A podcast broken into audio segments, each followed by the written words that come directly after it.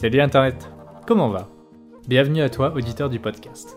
Depuis l'été 2019, je me suis lancé dans ce projet appelé Let's Talk Venture, qui mettait en lumière les aventures des backpackers, voyageurs et aventuriers aux folles histoires. Mais avec la pandémie actuelle du Covid-19 et la remise en question du voyage, de nos déplacements et de nos modes de consommation, ça me semblait assez hors contexte de continuer ce projet avec cette ligne édito initiale. Mais étant donné que faire des interviews avec des humains aux histoires rocambolesques, ça me manquait énormément, j'ai décidé pour cette série d'épisodes de me focaliser sur le fait de vivre à l'étranger. Qu'est-ce que ça fait de s'immerser dans une nouvelle culture, un nouvel environnement, de changer de mode de vie, bref, l'aventure internationale. Voici donc mon interview avec Charline, jeune femme partie vivre 5 mois pour un service volontaire européen en Moldavie afin de venir en aide aux réfugiés politiques. D'avance, je m'excuse de la qualité sonore un peu moins bonne durant cet épisode, on a fait ça à distance, et on a fait ce qu'on a pu. Je te laisse donc mettre tes écouteurs, glisser ton téléphone dans ta poche et vaguer à tes occupations. C'est parti, Let's Talk Venture with Charline. Allô? Oui, c'est bon, ça, ça marche. Oui. Est-ce que toi, euh, du coup, t'as commencé à enregistrer, toi? C'est bon? Oui, c'est bon. Ok. Euh, bon, bah, bonjour Charline. Bonjour. Est-ce que tu peux te présenter, s'il te plaît? Alors, je m'appelle Charline, j'ai bientôt 23 ans. Euh, je suis diplômée d'une licence en sciences politiques à l'université Lyon 2 et du coup je suis partie en, en tant que service volontaire européen en Moldavie pendant six mois. D'accord. Euh, c'est parti quand? Euh, je suis partie en novembre 2019 du coup. D'accord, ça marche. Et euh, novembre 2010. C'était il y a vraiment pas longtemps, en fait. Mais t'es revenu quand?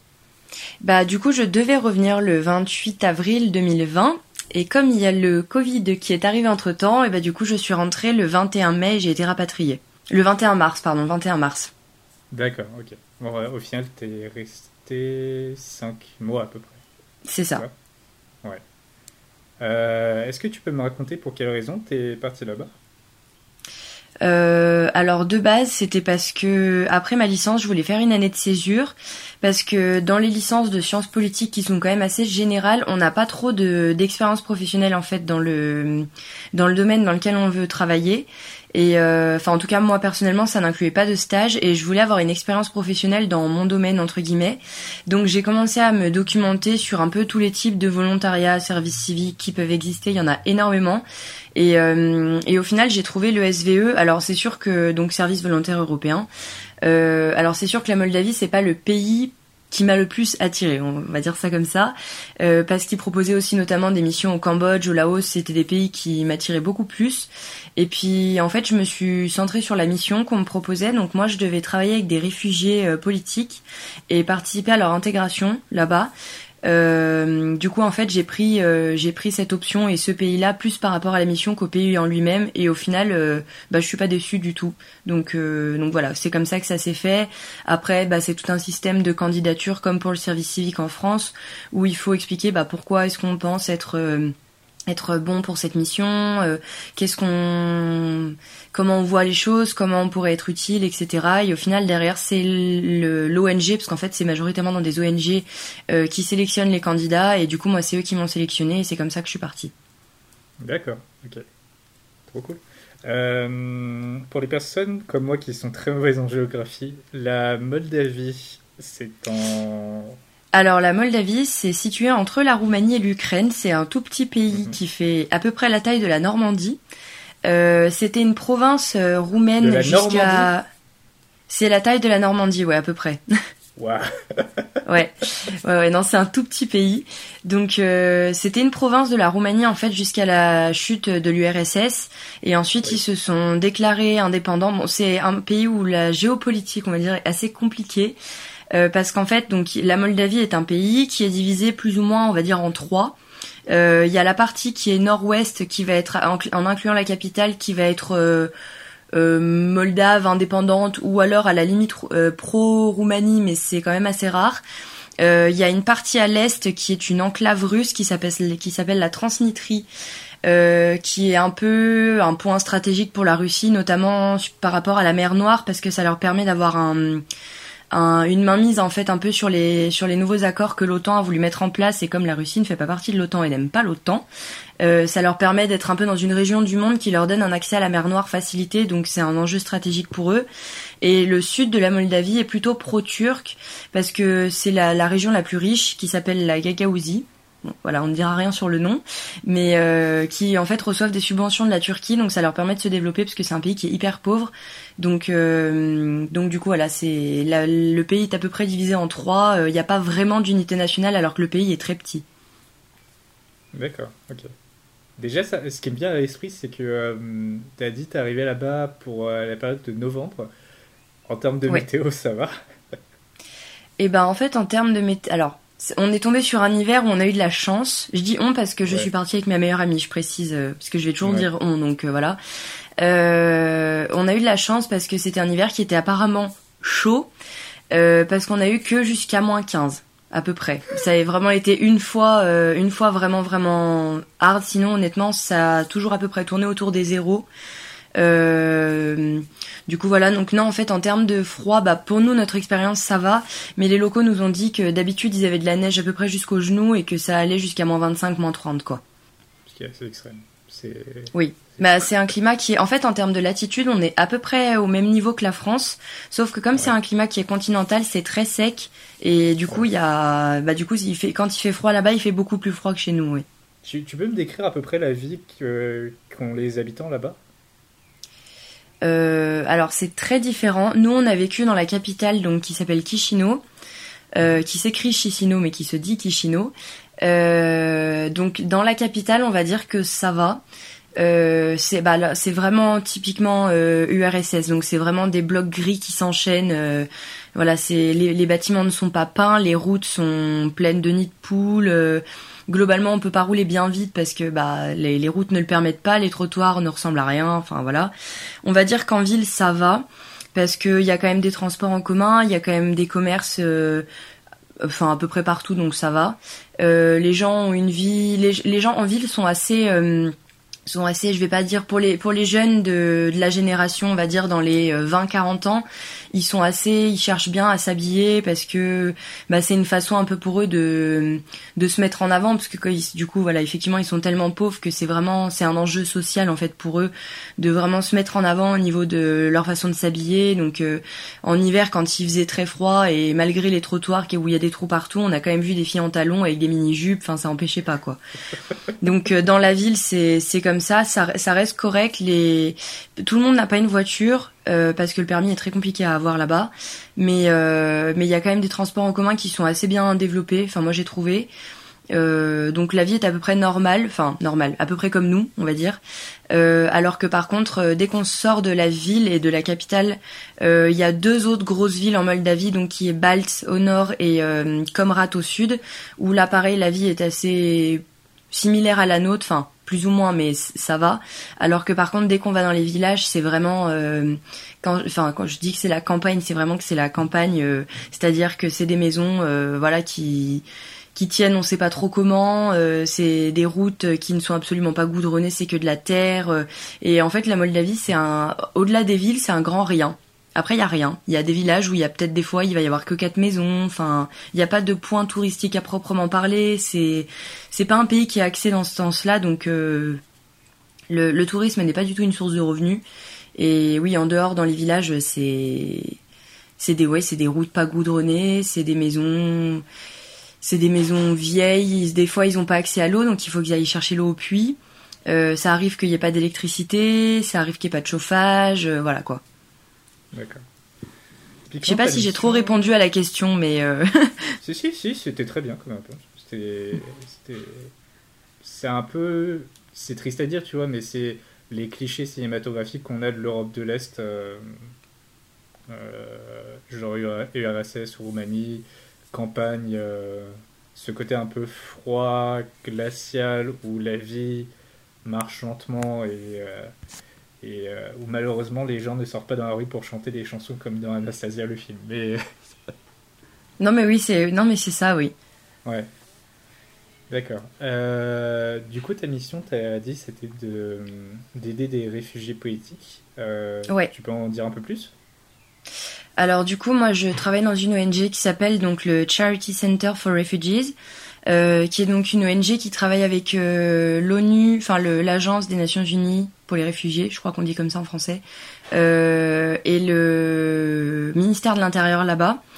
Euh, qui du coup cherche à bah, majoritairement obtenir des fonds parce que du coup bah, je, je le redis mais comme c'est un pays qui est très pauvre déjà pour leur propre population euh, accueillir des réfugiés c'est pas hum, je vais pas dire que c'est pas culturel, mais ils ont déjà pas d'argent pour eux, donc c'est pas de l'égoïsme, mais c'est juste une forme de, de fatalité de se dire bah déjà que nous on peut pas, enfin on n'a pas accès à tout, comment est-ce que vous voulez qu'on aide des gens, euh, voilà. Donc euh, c'est assez, ça a été assez controversé moi pour les locaux que j'ai rencontrés quand je leur expliquais ce que je faisais, ils me disaient mais en fait non les réfugiés il faudrait les renvoyer chez eux, nous on peut absolument pas les aider. Euh, Enfin, vous pensez que vous pensez qu'on a les moyens Non, mais regardez, on arrive déjà parfois pas à se nourrir. Enfin, voilà, c'était. Alors au, au début, c'est sûr que c'est marquant, puis avec du recul, on peut comprendre dans un pays où ils ont déjà pas accès à grand chose, euh, effectivement, qu'est-ce qu'ils qu'est-ce qu'ils peuvent apporter aux réfugiés? Bah, pas grand chose non plus, quoi. Donc euh, moi, ma mission, c'était donc deux jours par semaine, j'étais au bureau dans le centre de la ville où je faisais un peu de tout ce qui était recherche pour la collecte de fonds, rédaction d'articles, traduction aussi parce que il y avait certains réfugiés qui venaient par exemple d'Afrique noire. Et du coup donc ancienne colonie française donc qui parlaient français donc je faisais parfois de la traduction du français à l'anglais. Et sinon les trois autres jours de la semaine j'étais au donc centre d'hébergement temporaire pour les demandeurs d'asile. Et là c'était euh, de la distribution des repas, du soutien en cours de langue, euh, il y avait une chambre avec une chambre, une, une salle avec des vêtements de seconde main. Euh, donc pareil quand ils avaient besoin de parce que par exemple ceux qui viennent d'Afrique n'ont pas forcément un manteau hein, quand ils arrivent là-bas ce qui est plus ou moins nécessaire quand même en hiver. Donc euh, ils vont voilà ils proposaient des manteaux des, des pantalons enfin voilà des, des vêtements qui étaient donnés par d'autres associations voire même récoltés par l'ONU ou le ministère et qui étaient distribués directement donc gratuitement. Euh, donc voilà je faisais à peu près ça. Je m'occupais des enfants aussi et euh, voilà, à peu près en gros ce que, ce que je faisais. D'accord, ok. Euh, est-ce que tu t'es renseigné pourquoi euh, l'ONU avait décidé que, que d'accueillir des, des, réfugiés en fait dans, en Moldavie? Alors en fait, c'est pas tant qu'ils décident de les accueillir, c'est plus que pour les pour les réfugiés, c'est plutôt un pays de passage parce que en fait, les trois quarts veulent accéder à l'Europe et une fois qu'on est en Moldavie, on est en frontière de l'Union européenne. Et en général, le problème, c'est qu'il y en a beaucoup du coup qui restent bloqués ici. Donc, euh, soit il y en a qui vont essayer de changer de pays, donc de passer en Ukraine ou dans d'autres pays qui font pas partie de l'Europe, soit qui par fatalité en fait vont un peu rester là, mais euh, mais c'est vraiment de la fatalité. C'est rare que ce soit un choix de vouloir s'arrêter ici. C'est en général les personnes qui viennent d'Afrique, c'est pour se diriger vers où en Europe? Euh, bah, les trois quarts du temps, c'est bah, quand, quand ils arrivent en tout cas, bah, au classique, c'est par la Grèce et l'Italie. Après, euh, ça dépend. Ceux qui parlent français vont forcément par facilité choisir d'aller vers la France. Euh, sinon, après, il y avait des Nigérians et des Nigériens. Alors, je sais qu'il y en a du Nigeria et du Niger, mais je sais plus jamais lequel appartient à qui. Euh, il y avait un peu des, il y avait des réfugiés de Côte d'Ivoire. Euh, il y en avait, il y en avait quand même pas beaucoup d'Afrique noire. Après, c'est beaucoup des pays en stan, euh, Ouzbékistan, Afghanistan, Turkménistan, tout ça. Euh, et il y a un peu d'Asie du Sud-Est aussi. Euh, ça va à peu près de l'Inde au Bangladesh, aux Philippines. Euh, enfin voilà. Mais non, pour les réfugiés d'Afrique noire, en fait, en général, c'est qu'ils ils ont été, ils ont été bloqués aux frontières de l'Europe et du coup, ils ont essayé de détourner pour arriver par un autre endroit. Mais non, effectivement, c'est pas du tout le circuit le plus court, quoi. D'accord. Ok. Et euh, est-ce que du coup tu peux me raconter aussi, euh, parce que tu m'as déjà dit les activités que tu faisais, mais du coup les tes journées se passaient comment là-bas en fait? Parce que je pense que ça variait tout le temps, mais c'est... Ben globalement, euh, quand j'allais au centre pour les réfugiés, c'était dans, dans, le service volontaire européen. Ce qui est bien, c'est qu'on est en, c'est pas des gros horaires, c'est à peu près du 30 heures par semaine. Euh, maximum, donc ce qui laisse aussi pas mal de temps pour découvrir le pays, ce qui est plutôt pas mal. Euh, globalement, je commençais à peu près vers 9h, 9h30, 10h. Euh, j'arrivais au centre du coup à peu près à cette heure-là. Je, je, faisais des cours de langue parce que du coup j'ai moi-même en tant que service volontaire européen eu le droit euh, d'apprendre. En fait, on a le droit à des cours de langue de la langue du pays dans laquelle on va, dans lequel on va. Donc on, moi j'ai eu mes cours de roumain du coup parce qu'ils parlent roumain là-bas. J'ai eu des cours de roumain, je crois que c'était 20 ou 30 heures, je sais plus. Je crois que c'était 20 ou 30 heures, oui, je, je vais pas dire de bêtises, mais voilà. Donc j'ai appris du moins de quoi me débrouiller, au moins dans les magasins et dans les bus, on va dire ça comme ça. Euh, et en fait, du coup, derrière, comme pareil, c'était des, réfugiés qui commençaient bah, de, des cours que moi j'avais pris. Ben, c'était plus simple euh, parfois de céder, de traduire aussi parce que la prof parlait pas toujours très bien anglais, donc du coup, je faisais aussi de la traduction pour leur expliquer. Donc j'étais un peu un appui. En fait, je rajoutais une capacité linguistique à son cours qui permettait de traduire en plus. Donc ça, en général, on commençait par ça.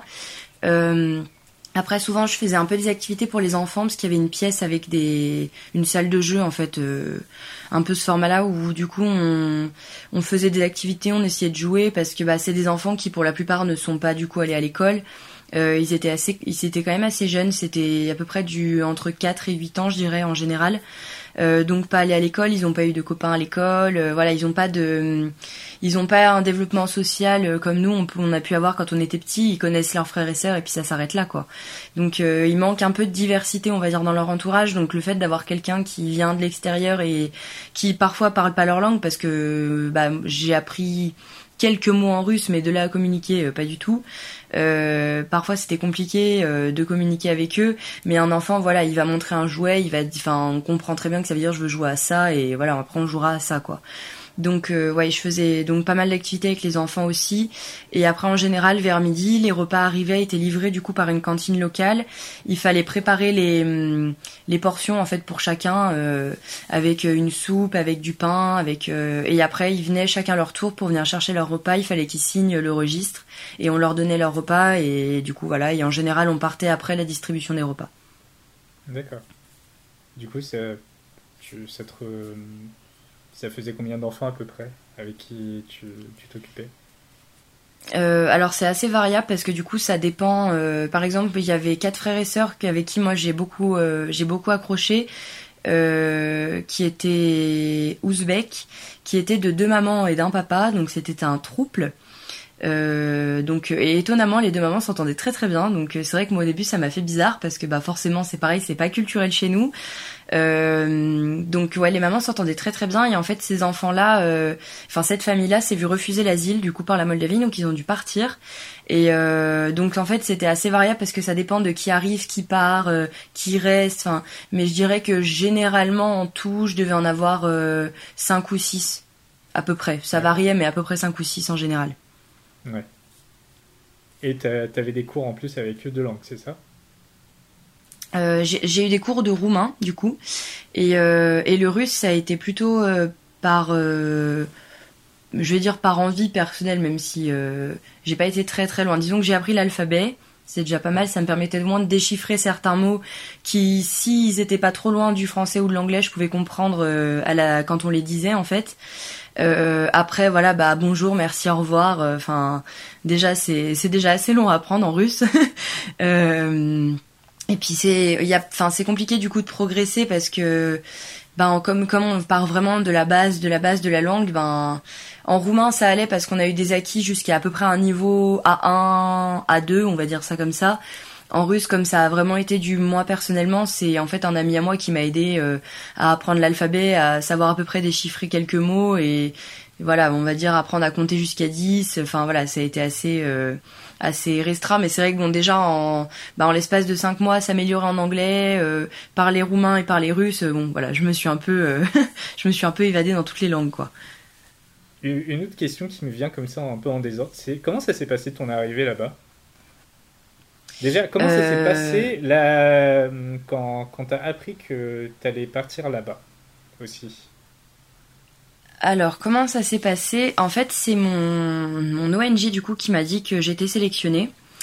Euh, en fait, ce qui se passe, c'est que dans le service volontaire européen, ce qui est, en fait, c'est ce que je trouve assez bien euh, pour des jeunes, par exemple comme moi, qui avaient envie de partir, mais hum, euh, comment dire? Moi, je sais personnellement que à ce moment-là, j'aurais pas été assez téméraire pour partir seule avec un sac à dos. J'adorais le faire un jour, mais j'étais réaliste et je me disais, pour l'instant, tu n'es pas capable de faire ça. Voilà.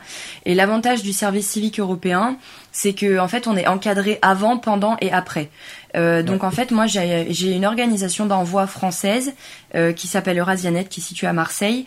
Du coup, qui s'est chargée en fait de me, c'est sur leur site que j'ai trouvé ce volontariat.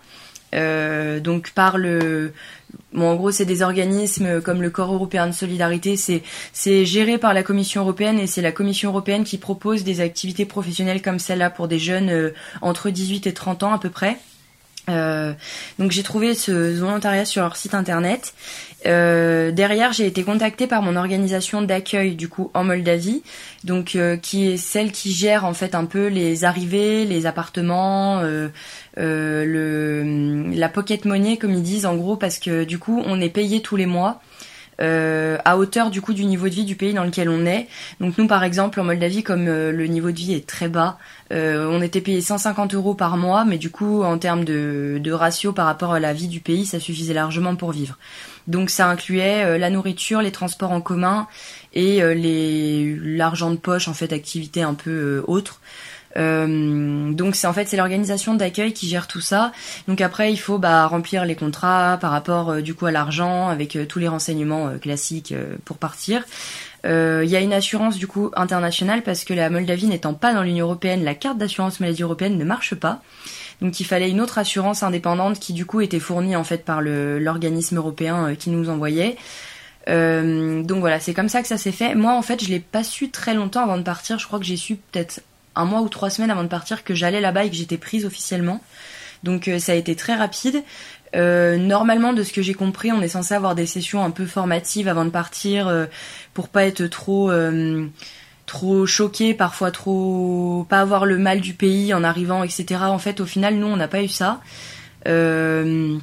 On est parti un peu direct de but en blanc comme ça. L'aller a été assez compliqué, enfin le retour aussi d'ailleurs, parce que du coup ça a été rapatriement, mais euh, l'aller a été assez compliqué parce qu'on a loupé notre euh, correspondance, parce que notre premier avion avait du retard. Donc on s'est retrouvé à prendre un autre avion pour aller dormir dans l'aéroport d'Istanbul parce que notre vol n'était que le surlendemain. Bref, ça a été euh, le bobins quoi. Donc on a mis plus de 24 heures à arriver là-bas. Euh, et en fait, à l'arrivée, on est venu, donc notre responsable de notre organisation d'accueil est venu nous chercher à l'aéroport, nous a emmenés dans notre appartement parce que du coup, euh, l'organisation d'accueil loue des appartements à des propriétaires euh, dans la ville et, euh, et, en fait affecte les volontaires qui arrivent en fonction de là où il y a de la place. Donc nous, on a eu de la chance, on a été logés à deux du coup avec ma meilleure amie dans le même appartement.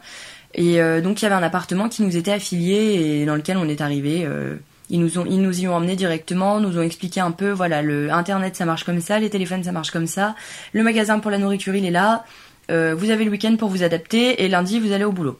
D'accord. Voilà, en gros c'est à peu près comme ça que ça s'est fait. c'est un bon programme, ça, ça marche bien. ce, ce, premier week-end du coup, ça s'est passé comment? Euh, Bah ça s'est passé qu'au début on a dormi parce que comme on avait pas trop dormi à l'aéroport d'Istanbul quand même, euh, on a beaucoup dormi. Euh, le dimanche, on s'est dit bon que voilà, c'était quand même euh, le début de l'aventure, la nouvelle expérience, qu'il fallait quand même qu'on aille visiter un peu les alentours. Donc on est parti dans le centre-ville, on a pris un bus en sachant pas trop où on allait atterrir, mais du coup on est arrivé au centre et on a un peu fait bah, typiquement les touristes, voilà, prendre des photos, c'est une nouvelle vie, on découvre. voilà, on se disait malgré tout, j'avoue que c'était pas très très beau parce que c'est pas un, pareil, c'est pas un pays d'esthétisme, mais ouais, on, a, on a un petit peu visité, on s'est fait un petit peu le centre-ville. Et comme c'était un dimanche, on s'est rendu compte qu'en fait là-bas, le dimanche, euh, comme chez nous, n'existe pas. Ils travaillent tous les jours de la semaine, peu importe. Euh, il n'y a pas de jour off. Donc euh, on pouvait très bien aller faire nos courses le dimanche aussi, c'était pas un problème. D'ailleurs, on y allait souvent le dimanche, qui y avait moins de monde.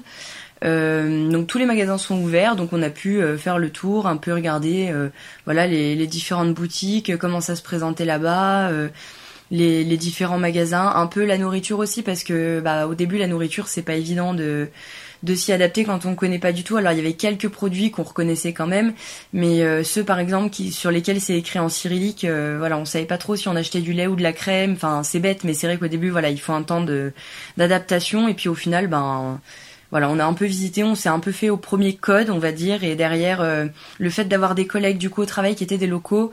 En général, quand on avait une question, quand on était perdu, c'était vers eux qu'on se tournait pour qu'ils nous expliquent comment ça marche et pour pas euh, passer trop pour des ovnis dans cette société, quoi. Euh, ça faisait longtemps qu'ils qu proposaient ce service de volontariat international? Alors en Moldavie, je crois, je ne suis plus sûre, mais il me semble que les, les accords datent soit de 2011, soit de 2014 parce que du coup comme c'est pas un pays de l'Union européenne, euh, ils ont accès au volontariat européen parce qu'ils ont des accords avec euh, avec l'Union européenne sur des enfin des accords commerciaux. Euh, donc c'est comme ça qu'ils ont pu bénéficier en fait de cet avantage-là, parce que du coup le principe aussi en général, bon, c'est moins flagrant dans des pays comme en Allemagne et tout, mais euh, le principe du volontariat, c'est d'aller aider un pays soit à se développer dans le cadre de la Moldavie où c'est quand même relativement pauvre, euh, soit à mettre en place une comment dire l'idée c'est un peu d'apporter une touche d'un autre pays avec une vision du coup qui n'est pas la même. Et euh, en fait la question qu'on nous pose en général c'est un peu toi avec ta vision euh, de français d'anglais de tout ça comment tu interviendrais sur telle situation euh, au vu de l'éducation que tu as reçue et de ta façon de voir les choses. C'est un peu cet apport là qui recherche le côté un peu qui, qui les aide à s'ouvrir et pour moi en tout cas encore plus dans mon volontariat qui était quand même assez tourné vers l'étranger euh, de voir quelles étaient les différentes approches qu'on pouvait utiliser pour résoudre un problème, quoi. D'accord. Et du coup, oui, ils le prenaient très bien. Enfin, ils, vous ont vraiment très bien accueilli par rapport à ça. Du coup, comment ils réagissaient? Euh, Alors, ça dépend. Au niveau de mes collègues, j'ai été très bien accueillie.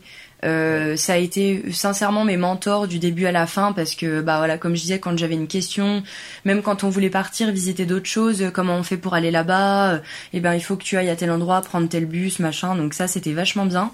Euh, au niveau des réfugiés euh, ça a été un peu plus compliqué au début pour moi parce que alors déjà je suis blonde. Il n'y a pas de blond là-bas ni dans la communauté locale ni dans la communauté réfugiée. Donc déjà c'est marqué sur ma tête que je ne suis pas d'ici euh, donc ça m'a un peu porté préjudice et en fait le problème c'est que moi j'arrive dans un centre du coup euh, où euh, bah, les trois quarts des femmes sont voilées ou enfin voilà en tout cas ont une culture qui est quand même plus plus poussée côté Moyen-Orient que côté européen parce qu'elle venait beaucoup voilà comme je disais Afghanistan, Ouzbékistan tout ça. Et moi j'arrive non seulement je suis blonde mais en plus je me maquille et en plus je mets des jeans slim enfin voilà. Donc je suis typiquement le cliché qui déteste donc euh, au début, ça a ah été assez compliqué de. Bah c'est comment dire pour eux, je suis provocante en fait pour eux. Parce ah, que euh, voilà, je je je comment dire, je cherche à me mettre en avant. Euh, euh, c'est des femmes qui ne se maquillent pas. Et puis comme c'était pas comme en France où le en France le voile où on ne voit que les yeux est interdit alors que là-bas pas du tout. Donc il y en avait beaucoup où en fait on ne on voyait que leurs yeux. Donc moi j'arrive complètement découverte blonde les cheveux lâchés. Enfin voilà clairement ça va pas quoi. Donc au début, j'ai un petit peu fait face à des à des remarques. Euh, bon, c'est un peu gênant parce que bah moi je viens pour. En fait, il y a un quiproquo parce que moi je viens pour les aider. Je suis contente d'être là, je suis contente de découvrir leur culture et eux ils, se disent bah oui je suis là pour les aider, mais en même temps, euh, enfin voilà comment tu t'habilles, euh, t'es quand même gonflé en fait. C'est un peu ça le message que j'avais que je ressentais au début. Surtout qu'encore une fois je leur dis mais il y a la barrière de la langue donc c'est pas facile de se comprendre non plus. Donc voilà, ça a été un peu compliqué. Je me suis pris quelques réflexions, euh, comme par exemple, euh, tu viens nous voler notre mari. Euh, non. Enfin voilà, il y a, eu des moments un peu, un peu gênants comme ça. au fur et à mesure, je pense que voilà, il leur fallait le temps de m'appréhender et le temps que je les appréhende aussi, parce que bah voilà, on est, on est des gens qui viennent pas de ce pays. On se retrouve dans un pays qui n'est pas le nôtre et on a des cultures qui sont complètement aux antipodes. Donc forcément, il faut bien qu'à un moment donné, on, on apprenne à vivre ensemble, quoi. Donc ça, c'est au bout de, je dirais, un mois, un mois et demi, ça allait mieux. Mais c'est vrai que les premiers temps, j'étais, j'étais pas très à l'aise quand je, quand j'y allais, ouais. Et puis pareil, c'est, c'est bête, mais les prénoms, se rappeler de, de qui vient d'où. Ils étaient une trentaine à peu près. Donc euh, entre celui qui vient de Russie, celui qui vient de l'Ouzbékistan, celui qui vient du Nigeria, celui qui, enfin voilà, c'est un peu, euh, il faut, faut tout imprimer très vite. C'était un peu compliqué. Mais, euh, mais c'est le seul, on va dire, problème un peu d'intégration que j'ai eu. Mais du coup, c'était pas avec les locaux, c'était avec les réfugiés. Plus. D'accord. Euh, J'avais cette question qui m'a trotté dans la tête quand, quand tu m'avais raconté ce que tu avais fait. Comment tu as, as, géré, toi, ce, de pas sombrer dans l'émotionnel triste de la situation? Je disais par rapport aux réfugiés ou par rapport à mon arrivée euh? Non, par rapport aux réfugiés, parce que j'ai cette théorie, tu vois, que hum, les émotions, c'est quelque chose de très contagieux. Et d'être entouré de personnes qui sont dans une situation triste, en fait, euh, qui sont pas forcément tristes euh, dans leur quotidien, mais d'être dans cette situation où tu es entouré que de personnes qui, qui ont perdu tout. Qu'est-ce que tu ressens en fait par rapport à ça? Alors du coup, pour répondre à ta question, en fait, moi j'ai eu entre guillemets, on va dire une facilité, c'est que quand j'ai eu 18 ans, j'ai commencé à travailler dans un hôpital en tant que KSH, donc femme de ménage. Mais euh, malgré tout, j'ai fait face à énormément de, personnes avec des maladies graves, euh, beaucoup de personnes voilà avec des situations familiales très compliquées. Et en fait, euh, comme j'y ai travaillé pendant trois ans, et eh ben ça m'a permis de d'apprendre à prendre cette distance justement et à bien faire la séparation entre travail et vie personnelle. Et sincèrement, je pense que c'est ce qui m'a le plus aidé vis-à-vis des réfugiés, parce que même si effectivement on peut jamais être complètement euh, complètement euh, détaché de la situation.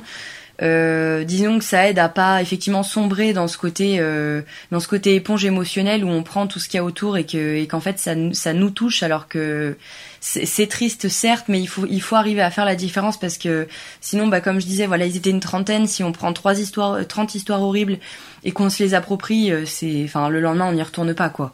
Donc il faut il faut avoir cette capacité de détachement qui est pas toujours évidente. Euh, moi là où j'ai le plus de mal, c'est vraiment avec les enfants justement parce que ben je me dis voilà euh, bah regarde dans quoi t'as grandi euh, t'as toujours eu un toit t'as toujours eu à manger dans ton assiette euh, t'as eu bah des copains à l'école des parents qui t'aimaient et euh, bah t'as des enfants ou bah même disons que même si on le sait vivre avec et vraiment y faire face c'est quand même pas la même chose. Et quand j'ai su que pour les enfants dont je parlais tout à l'heure leur demande d'asile avait été refusée ça m'a fendu le cœur parce que je me suis dit ben voilà ça faisait deux ans qu'ils étaient dans ce pays qu'ils étaient en, attente mais au moins ils s'étaient trouvé une stabilité ils s'étaient instauré un quotidien il y avait quelque chose qui s'était créé et là il faut qu'ils re recommencent encore quelque chose euh, ailleurs pour euh, là euh, je sais pas quatrième fois enfin voilà c'est c'est assez compliqué, mais en fait, on est plus ou moins obligé de se blinder. Et puis, pareil, il y a certaines fois où où il y a des questions où voilà, il faut faut garder cette distance. Moi, il y en avait beaucoup qui me disaient parce qu'il y en avait qui avaient à peu près mon âge, euh, qui me disait bah, est-ce que euh, je peux prendre ton numéro? Parce que comme ça euh, quand j'ai quand j'ai des questions quand j'ai des inquiétudes bah je préfère parler avec quelqu'un qui a à peu près mon âge ça me rassure. Mais en fait au niveau professionnel on n'a pas le droit de moi, si ça tenait qu'à moi, je l'aurais fait. Hein. Je leur aurais redonné mon Facebook, mon WhatsApp, je leur aurais tout donné, je crois. Mais, euh, mais en fait, on peut pas et on est obligé de garder cette distance. Et mes, mes collègues veillaient bien à ce que moi, je ne sombre pas, du coup, que je ne m'effondre pas par tout ce que j'entendais et que je garde mes distances. Euh, voilà, dès le début, quand je suis arrivée, j'ai dû signer une charte, j'ai dû euh, faire un test, j'ai dû, voilà, enfin, ils m'ont pas balancé là-dedans comme ça, aveuglément, en se disant ça va le faire. non, non, je, je, reste, je pense quand même assez jeune. Euh, effectivement, bah, comme tu disais, c'est pas toujours évident, donc euh, j'ai été relativement bien suivie et encadrée aussi à ce niveau-là, donc euh, donc c'est cool. Et ta pote, ça va aussi? Elle elle a été suffisamment blindée par rapport à ça? Alors, mon amie, elle travaillait pas dans le même parce que du coup, dans le, dans, donc dans le service volontaire européen, on a plein de missions différentes qui existent. Donc euh, autant t'as des jeunes qui travaillent avec euh, des animaux, autant t'en as qui travaillent avec des réfugiés, euh, des, il y en a qui travaillent avec des personnes autistes, malades, enfin il y a de tout. Et elle, elle travaillait avec des personnes qui étaient, alors entre gros guillemets en soins palliatifs, parce qu'en Moldavie le soin palliatif, bon, ça dépend comment on le voit. donc des personnes en fait en fin de vie, voilà, qui, qui avaient un cancer et qui étaient plus ou moins condamnées. Euh, elle, elle a eu beaucoup du mal au début parce qu'elle a beaucoup été dans les familles, parce qu'il n'y a pas de service de soins palliatifs dans les hôpitaux là-bas. Euh, c'est vraiment, euh, les gens en fait sont logés chez eux et c'est horrible ce que je veux dire, mais en fait ils attendent la fin. Enfin, voilà, il n'y a pas de place dans les hôpitaux, il n'y a pas assez d'hôpitaux, donc ils sont chez eux avec leurs femmes et leurs enfants s'ils ont la chance d'être entourés. Et, euh, et, en fait, elle, son organisation, enfin son ONG, euh, c'était plusieurs unités médicales qui partaient dans le pays et qui allaient rendre visite en fait aux personnes euh, pour voir comment ça évoluait, comment elles allaient, pour euh, leur apporter un soutien moral, leur apporter leurs médicaments, etc. Euh, donc elle, au début, elle a beaucoup voyagé dans la Moldavie pour aller voir ces différentes personnes. Et c'est vrai que, bah, comme c'était au tout début aussi et que, comme je disais tout à l'heure, dans les campagnes, c'est loin d'être la même chose qu'en ville. Nous, on a déjà eu un choc quand on est arrivé dans la ville, mais quand elle, elle est partie dans les campagnes, qu'elle a vu l'état des maisons dans lesquelles les gens vivaient et en plus, bah, l'état dans lesquels les gens étaient, euh, c'est vrai que ça a fait beaucoup. Donc, euh, au début, ça a été compliqué. Et après, bah pareil, elle a pris, elle a pris du recul sur la situation en se disant, bah voilà, je, je suis là pour aider, euh, je vais faire de mon mieux, mais de toute façon, bah par la fatalité des choses, ces gens-là sont condamnés. Donc euh, c'est l'idée, comme les soins palliatifs ici, de les accompagner au mieux euh, vers la mort, en essayant de les soulager le plus possible et de les aider, quoi. Mais ouais, non, c'est c'est pas toujours évident comme mission quand même. Ça marche. Changement total de registre et de, je pense, de, de ton, voilà. Changement de, ton aussi. Euh, tu faisais quoi de tes temps libres, du coup? Alors, euh, mon temps libre, euh, en fait, on avait de la chance parce que déjà, on était une très grosse communauté de volontaires européens en Moldavie, ce qui est encore une fois assez incroyable pour un si petit pays. Mais je pense qu'en tout, on était à peu près une trentaine. Donc, déjà, j'ai rencontré énormément de, bah, de, de, de, gens de mon âge, encore une fois plus ou moins, parce que c'est toujours entre 18 et 30 ans. Euh, mais beaucoup voilà de personnes à peu près dans ma tranche d'âge euh, qui travaillaient aussi dans différents dans différentes organisations euh, du coup, bah, on était un gros groupe, donc c'était souvent, euh, voilà, le week-end, on avait un groupe Facebook, on s'envoyait des messages, euh, bah, on fait soirée dans tel appartement, bah, vous venez, on va dans telle boîte, bah, vous venez. Enfin voilà, c'était assez. au niveau du soutien aussi, c'était c'était vachement bien parce que quand on avait besoin de que quelqu'un nous dépanne pour telle ou telle question, on s'envoyait un message. Enfin, il y avait un très bon échange et on était quand même un groupe vachement soudé. Et, et c'est honnêtement avec eux, je pense que j'ai le plus amélioré mon anglais parce que du coup on parlait anglais entre nous. Et, et j'ai rencontré des Danois, des Polonais, des Tchèques, euh, des Grecs, euh, des Espagnols. Enfin voilà, il y avait de tout. Donc c'était hyper, euh, c'était hyper multiculturel. C'est vrai que pour le coup, j'avoue que j'ai vraiment eu de la chance parce que entre les volontaires européens, mes collègues de travail qui étaient du coup des locaux et les réfugiés, moi j'ai eu droit à une mixité assez incroyable. Donc franchement, c'était génial. Euh, donc on s'occupait beaucoup comme ça. Après, euh, comme pour tout travail, on cumule des jours de congé. Et par exemple pour Nouvel An, on est parti à Bucarest, du coup en Roumanie, parce que bah, on n'était pas très loin, donc petite euh, affaire. Euh. donc on a fait cinq ou six jours à Bucarest où on a visité, on a fait le palais du dictateur Ceausescu. voilà, on a fait le, les visites du communisme qui expliquent un petit peu voilà l'histoire, comment ça se passait sous l'URSS, etc. Euh, donc j'ai eu la chance de partir en Roumanie et j'ai aussi eu la chance de partir en Ukraine. Euh, en fait, dans le service euh, volontaire, on a une session formation entre guillemets obligatoire, qui est un peu une réflexion sur l'après, comment se servir de, de son expérience dans un CV, qu'est-ce qu'on compte en faire, comment comment on l'a vécu, enfin voilà. Et du coup, notre session de formation, elle se faisait à Kiev. Et du coup, on s'est dit, bah, vu qu'on est à Kiev, on va profiter, on va prendre quelques jours en plus, et puis on va rester sur Kiev pour visiter. Euh, et c'est à ce moment-là que le Covid est arrivé et a, foutu tous nos plans en l'air. Mais euh, on devait rester à Kiev, du coup, cinq jours de plus que notre training.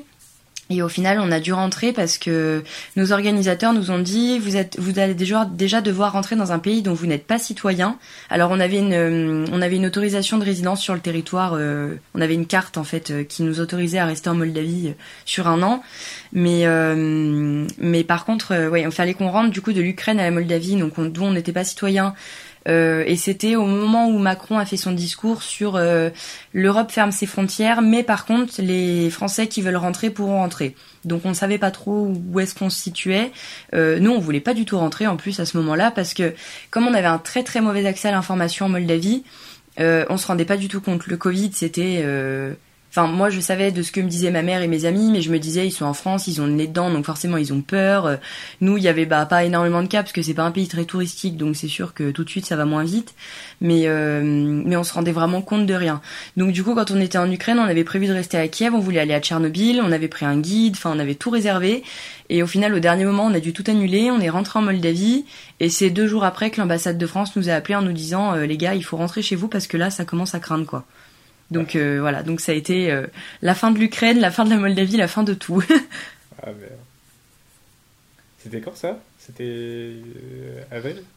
Eh ben, c'était. Je suis rentrée le 21 mars, donc c'était le week-end d'avant. Bah, c'est pas compliqué. Il y a un samedi où j'étais à Kiev et le samedi d'après j'étais à Lyon. Voilà, ça s'est fait très vite.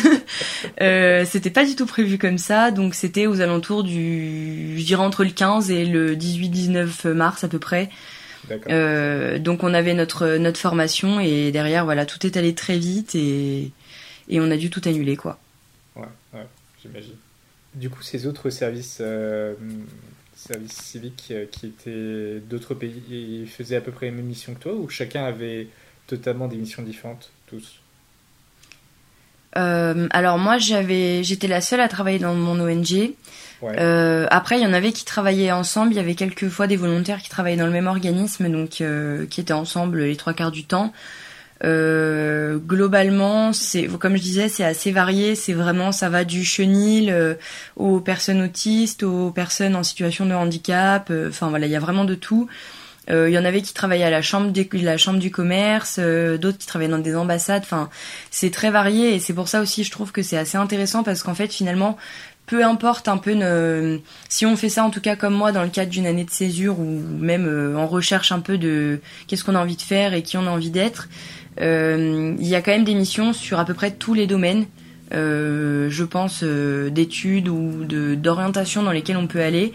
Donc je pense que chacun peut y trouver son compte en fait. C'est un peu l'avantage de ce de ce biais là en fait. D'accord. Ok et du coup, tu as gardé contact avec euh, les autres services, euh, les, les, autres volontaires qui étaient avec toi? Alors, euh, nous, on a eu vraiment deux amis qui étaient, avec qui on était très proches. Bon, voilà, on va être sur le cliché du français à l'étranger, mais qui était français, qui était breton. donc eux, avec eux, on était vraiment le, voilà, c'était vraiment les quatre. On était toujours ensemble, donc j'ai j'ai toujours contact avec eux et j'espère que je pourrai les voir cet été. Euh, après, avec les autres volontaires, si on communique toujours un petit peu moins, j'avoue quand même, euh, parce que c'est malheureux ce que je vais dire, mais par la fatalité des choses et en plus avec la situation actuelle, on sait que si on veut se revoir, on n'habite pas dans les mêmes pays. Euh, parfois, c'est des pays qui sont assez éloignés. Moi, j'ai eu un énorme coup de cœur sur un, un ami qui était lettonien et le problème c'est que voilà bah, il habite loin euh, c'est ça va être compliqué de se revoir en tout cas euh, dans les mois à venir et encore plus avec l'histoire du Covid. Donc euh, c'est vrai qu'on garde contact mais par la fatalité des choses voilà c'est souvent des gens qu'on rencontre avec qui on passe un, un bout de notre vie mais mais qu'on reverra peut-être pas euh, forcément euh, après. Alors par contre mes deux amis bretons, c'est vrai que bon voilà, ils sont en France donc c'est beaucoup plus facile et puis ça a été vraiment le, le vraiment le gros noyau dur de tout le voyage. Donc euh, ça je pense que c'est une amitié qui se défera pas. Mais mais pour les autres, c'est vrai que c'est un peu plus compliqué. Après j'ai toujours contact aussi avec mes collègues euh, parce que j'aimerais bien un jour y retourner quand même si j'ai l'occasion parce que malgré tout je suis partie euh, bah, un peu à la volée quoi. Donc euh, j'ai pas clôturé mon contrat j'avais des projets en cours que j'ai pas pu terminer. Enfin voilà ça a été un peu comme tout comme pour toutes les personnes qui étaient à l'étranger en même temps que moi mais je veux dire voilà il y a un peu une sensation de de j'ai pas fini quelque chose. Donc j'aimerais bien y retourner même si c'est l'année prochaine ou dans deux ans mais peut-être y retourner au moins une semaine ou deux histoire de dire voilà de revoir un peu mes collègues et tout. euh, j'ai toujours contact avec eux parce que comme c'est un pays où les hospitalisations euh, c'est pas trop ça, les hôpitaux c'est pas trop ça non plus. J'essaye de voilà de m'informer s'ils sont en bonne santé, si ça va pour eux, comment va leur famille. Euh. Donc voilà, on reste quand même assez en contact. D'accord, ok. Ils avaient quel âge du coup tes, tes collègues Je t'avais pas demandé ça. Euh, ça dépend. Mon directeur, je crois qu'il avait une soixantaine d'années. Euh, en fait, il était afghan et il a lui-même été réfugié politique en Moldavie et au final, c'est lui qui est devenu directeur de l'ONG dans laquelle je travaillais. Euh, donc lui, il a vraiment vécu euh, ce que c'est comme situation. Donc je pense que en termes de, enfin voilà, l'avoir en tant que directeur, je pense que c'était bien parce que lui au moins il savait de quoi il parlait. globalement, ça tournait à peu près autour des 30 ans. oui, à peu près, je dirais 30-40 ans. C'était quand même des personnes assez jeunes. Hein. D'accord, ok. Euh, en termes de personnalité, tu peux me décrire un peu la population euh, moldave? Alors là, c'est pareil, on va être sur un très gros cliché euh, de l'Europe de l'Est. Je sais, mais, mais c'est malheureusement c'est la meilleure de décrire. Mais après, c'est à toi de nuancer le machin. C'est ça le truc. Ouais.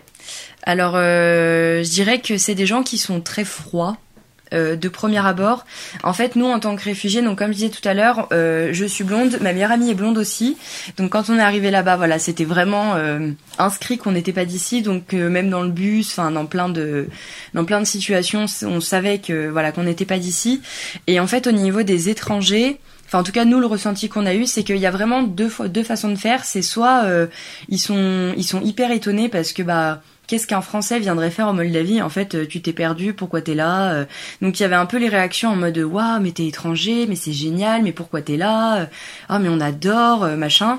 Et après, sinon il y avait la réaction des personnes, je dirais un peu plus âgées. un peu un peu réfractaire, bah on te connaît pas trop, on sait pas d'où tu viens, t'as pas trop la même culture que nous, on n'est pas fan. voilà, donc on a vraiment eu les deux. Je dirais qu'au niveau des jeunes, donc jusqu'à 35-40 ans, les gens sont quand même assez accueillants en général. Ça peut varier, mais en général quand même assez. Il euh, y a un côté où les, personnes qui sont encore en, au lycée ou en fac vont être très très bons en langue, bien meilleurs que chez nous, parce qu'en fait comme ils savent qu'ils ont aucune opportunité professionnelle dans leur pays, euh, parler anglais ou parler une autre langue, c'est hyper important parce que leur objectif c'est de partir. Et il y a beaucoup de Moldaves qui, comme ils sont quand même encore beaucoup sous la coupe de la Roumanie aussi au niveau des accords et tout, euh, cherchent à obtenir un passeport roumain. Et qui dit passeport roumain dit passeport européen. Donc derrière, ils peuvent aller travailler où ils veulent. Donc il y a beaucoup de jeunes qui sont quand même euh, tournés là-dessus.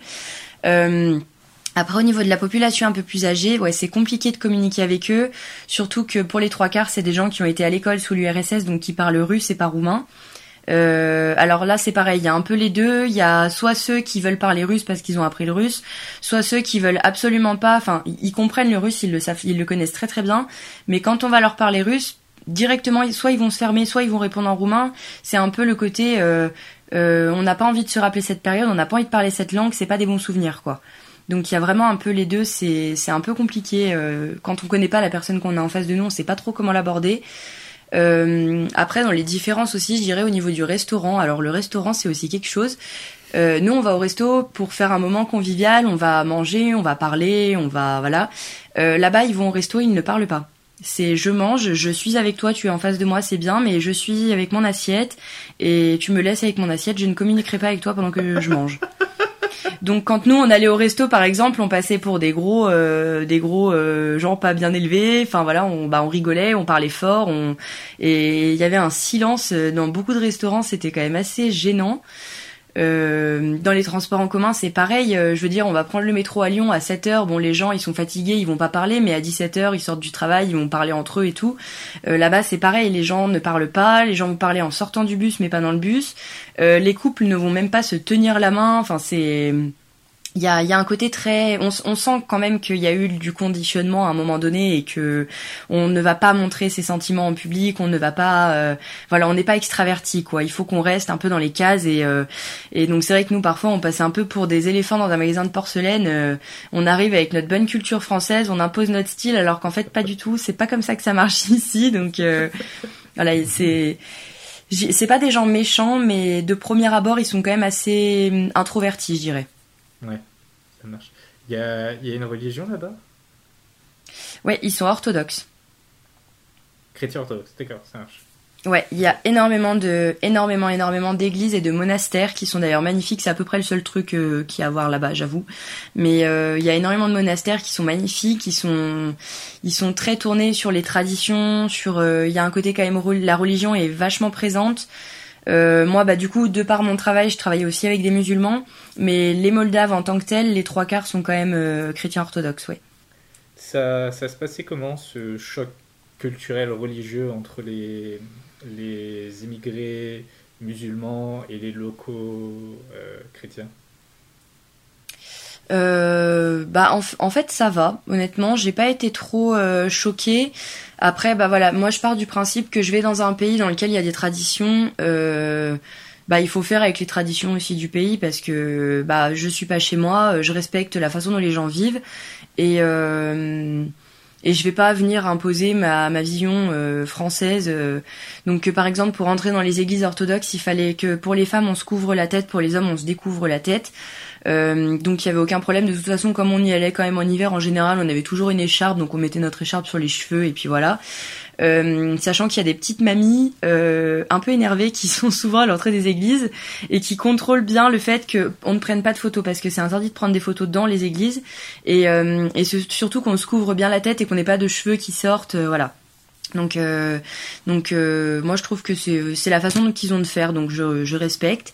Donc on voilà, fallait se couvrir la tête. Après avec les réfugiés, euh, en fait ça allait. J'ai pas eu de j'ai pas eu de gros chocs. Euh, j'ai pas eu de gros chocs en particulier. Il y a juste une fois où je me rappellerai. Je pense que ça ça m'a marqué. On partait en meeting avec avec mon chef et on remplit la voiture. On, enfin voilà, on met les papiers, les dossiers, les trucs.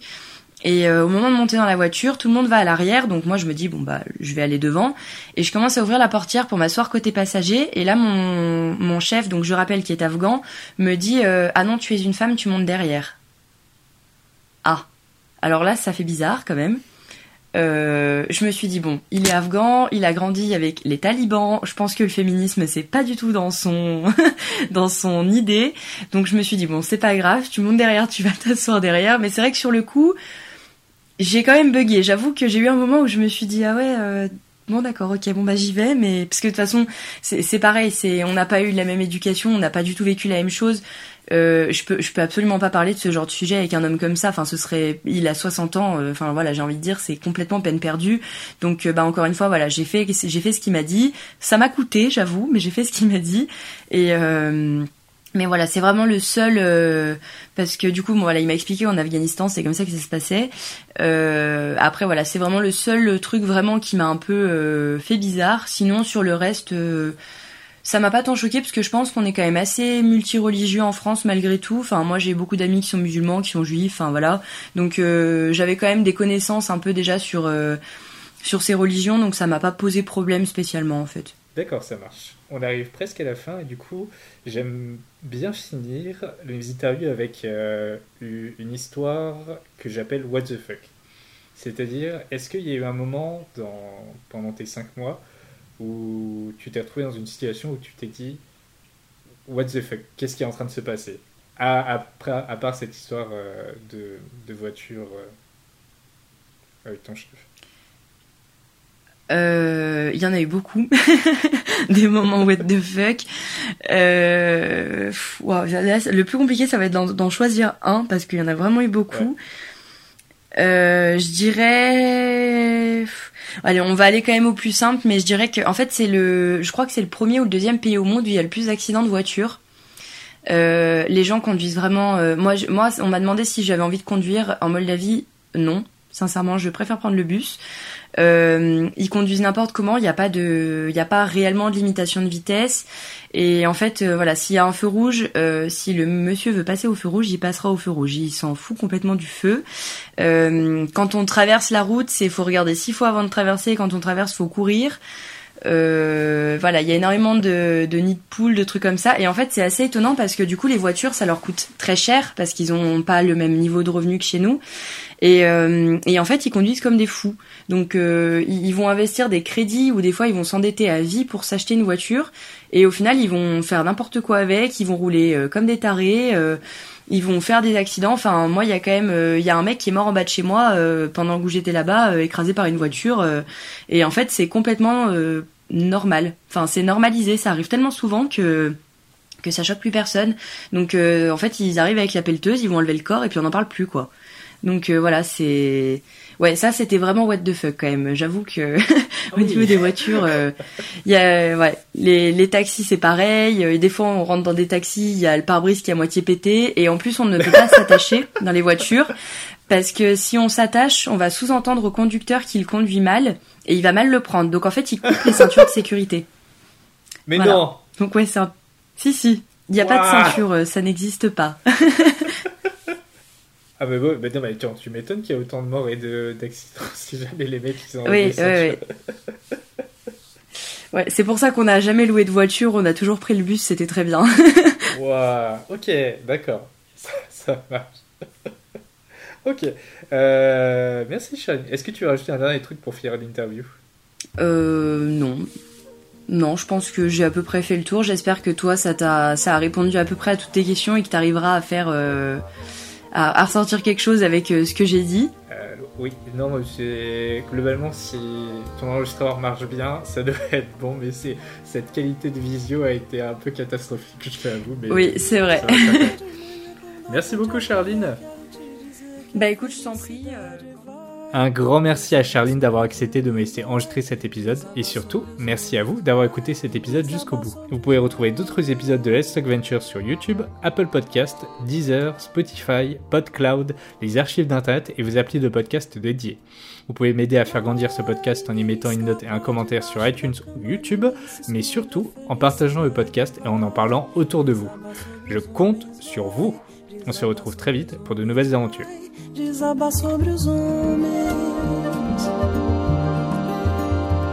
Menina, amanhã de manhã, quando a gente acordar, quero te dizer que a felicidade vai desabar sobre os homens, vai desabar sobre os homens, vai desabar sobre os homens. Na hora ninguém escapa debaixo da cama, ninguém se esconde, a felicidade vai desabar sobre os homens, vai desabar sobre os homens, vai desabar sobre os homens. Menina, ela mete medo, menina, ela fecha a roda, menina, não tem saída de cima de bando de lado, menina, olhe pra frente, menina, todo cuidado, não queira dormir no ponto, segura o jogo, atenção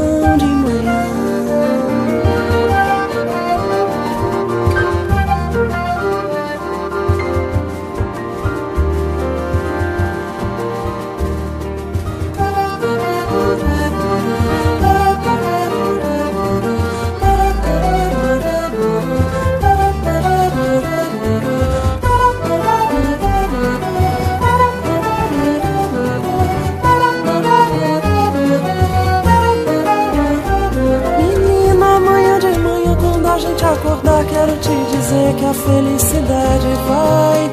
Desabar sobre os homens, vai. Desabar sobre os homens, vai. Desabar sobre os homens. Na hora ninguém escapa debaixo da cama, ninguém se esconde. A felicidade vai. Desabar sobre os homens, vai. Desabar sobre os homens, vai. Desabar sobre os homens. Menina, ela mete medo. Menina, ela fecha a roda. Menina, não tem saída de cima de bando de lado. Menina, olhe pra frente. Menina, todo cuidado. Não queira dormir no ponto, segura o jogo. Atenção de manhã.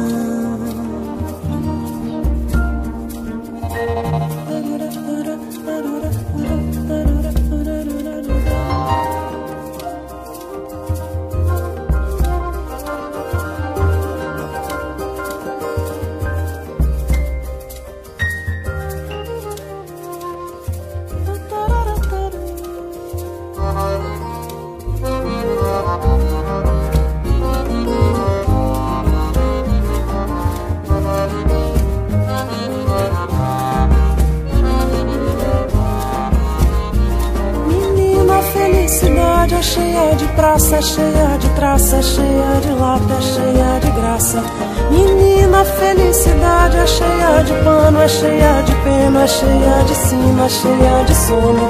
Menina, felicidade é cheia de ano, é cheia de ena, é cheia de hino, é cheia de homem. Menina, felicidade é cheia de ano, é cheia de é cheia de é cheia de homem. Eşeğacıya, eşeğacıya, eşeğacı, eşeğacıya, eşeğacı, ha, eşeğacı, e, eşeğacı, i, eşeğacı, o, eşeğacı, ha, eşeğacı, e, eşeğacı, i, eşeğacı, o, eşeğacı, ha, eşeğacı, e, eşeğacı, i, eşeğacı, o, eşeğacı, ha, eşeğacı, e, eşeğacı, i, eşeğacı, o, eşeğacı, ha, eşeğacı, e, eşeğacı, i, eşeğacı, o love next to you.